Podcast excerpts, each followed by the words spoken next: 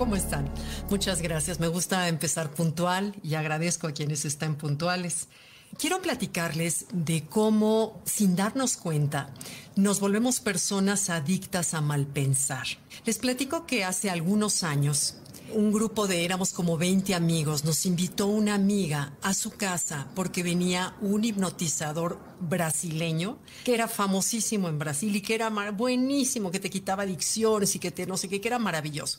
Entonces, bueno, vamos todos de curiosos a casa de mi amiga. De los 20 que éramos, pide ocho voluntarios para que se sentaran en un sillón y los hipnotizara. Entonces, bueno, los ocho voluntarios pasaron, el resto nos quedamos curiosos viendo qué sucedía y me acuerdo que empezó con una voz entre, con su acento brasileño que decía, escucha la voz. Era una voz como persuasiva, misteriosa, y, lo decía cada vez eh, eh, como para relajarlo, con un tono cada vez más tranquilo, escucha la voz, escucha la voz, y usó técnicas para hipnotizar, en donde finalmente, ya que los relajó, los condujo y los llevó a un estado totalmente hipnótico. Entonces, bueno, nosotros quienes éramos los espectadores, pues estábamos casi con los ojos abiertos y nos dimos cuenta cómo este señor empieza a darles, a sugerirles hacer ciertas cosas, que si estaban en Acapulco, estaban asoleándose y nos daba risa como de verdad las ocho personas hagan de cuenta que actuaban exactamente a lo como él les decía. Recuerdo con una de esas cosas que le dijo a los que me quedaron grabadas, le dice, imagínate que vas manejando tu coche último modelo que es convertible bueno, todos los amigos así con cara de orgullosos, felices, así, imagínate que nos, no sé, un Ferrari, vete tú a saber qué cochera, pero felices, emocionados. Y dice, y ahora ves a todos tus amigos que te admiran y te saludan cuando te ven. Entonces los amigos volteaban a saludar cada uno en su mente, en su mundo, sin ver nada más allá que lo que el hipnotizador les estaba diciendo. Y de pronto les dice, al bajarte del coche vas a sentir un frío enorme, así muchísimo frío. De pronto todos empiezan a titiritar, pero como si la, temperatura del cuarto en realidad se hubiera descendido a bajo cero. Todos con un frío, pero así titiritando de frío. No, o sea, no se veía actuación, se veía que de verdad estaban sintiendo el frío. Después de varias, eh, un buen rato en que les pidió que hicieran cosas, les dijo, bueno, el momento que escuches una palmada fuerte, vas a regresar y bla, bla, bla. Hace la palmada fuerte y de pronto despiertan. Desde ahí me quedó como la curiosidad de cómo la mente verdaderamente crea nuestra realidad. No era lo que estaba sucediendo, sino lo que la mente creía que estaba sucediendo. Y una vez que una persona cree una verdad, se va a comportar de acuerdo a esa verdad, sea falsa o no, y va a tener las consecuencias de esa creencia de la verdad. Entonces, qué importante es vigilar hacia dónde se va la mente, porque en general los seres humanos somos adictos a malpensar.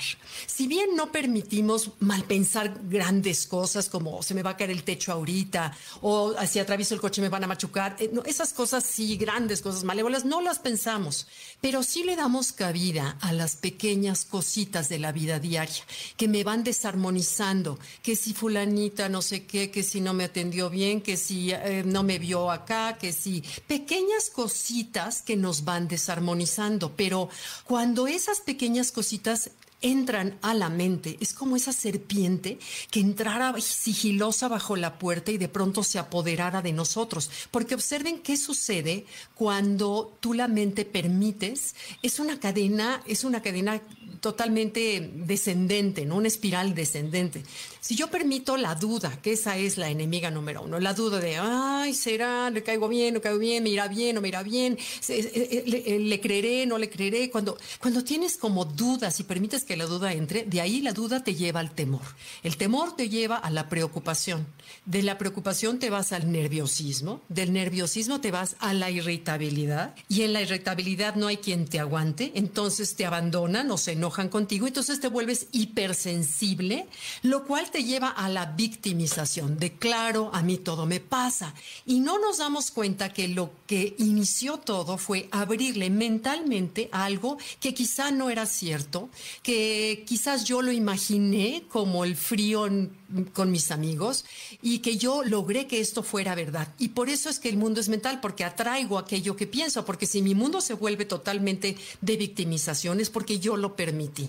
Entonces, fíjense, contrario a eso, nuestra mente puede crear cosas maravillosas, puede crear el, esa certeza de que sí puedo hacer algo, esa certeza de que se va a lograr, esa certeza de que va a ser algo, este proyecto va a tener éxito, esa certeza que vamos a salir adelante, esa certeza de que me voy a aliviar. Cuando entra la certeza, miren, recuerdo que vi una entrevista de Oprah Winfrey en donde le decían, ella, ella narra de cuando ella hizo la escuela en África, una escuela para ayudar a no sé cuántas niñas eh, en África, que en el momento que la estaba montando de lejos, pues que si los maestros, que si las alumnas no estaban acostumbradas a ese sistema, que era un problema, que no, allá le, le decía a un africano, es que tú no conoces todas las costumbres de aquí, yo creo que esta escuela va a ser un fracaso, y creo que es mejor cerrarla porque te vas a gastar mucho dinero. La respuesta de Oprah me encantó, le dijo, tú no me conoces cuando yo decido que algo va a ir bien, va a ir bien. Es que esa certeza es lo que hace y lo que ha hecho a Oprah ser lo que es. Es lo que ha hecho que su escuela sea exitosa y que no sé cuántas niñas ya se han graduado de esa escuela. Pero es esa certeza, a pesar de los obstáculos, de que las cosas salgan bien. Entonces, bueno, Ojo con qué es la voz que nosotros nos permitimos escuchar. La voz de un hipnotizador general, como pueden ser redes sociales, como pueden ser noticias, como puede ser la mala vibra de alguien que moldee mi pensamiento y como víbora permita yo que entre.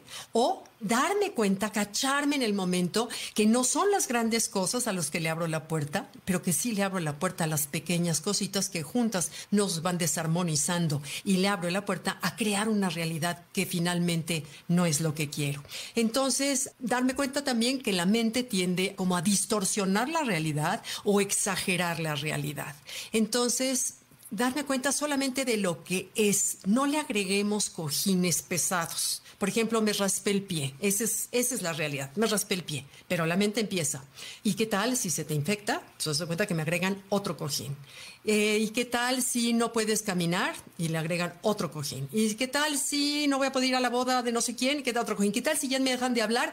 Y algo tan sencillo como es, me raspé el pie y yo ya lo convertí en un peso de cojines que son mentales, que este ejemplo me encantó, que se lo escuché a una amiga. ¿Qué, qué cierto es? Se me hizo tan gráfico lo que hacemos con la mente. Entonces, bueno, nada más hay que escuchar la voz. Los invito a escuchar la voz, pero no la voz de afuera, de ese escucha la voz, pero la voz del corazón. La voz del corazón que es la que nos dice dice la verdad, la que está conectada con ese poder superior, con esa fuente de sabiduría que todos traemos y que hemos eh, desoído durante tantos años. Entonces, bueno, muchas gracias, muchas gracias. Nos vemos. Bye.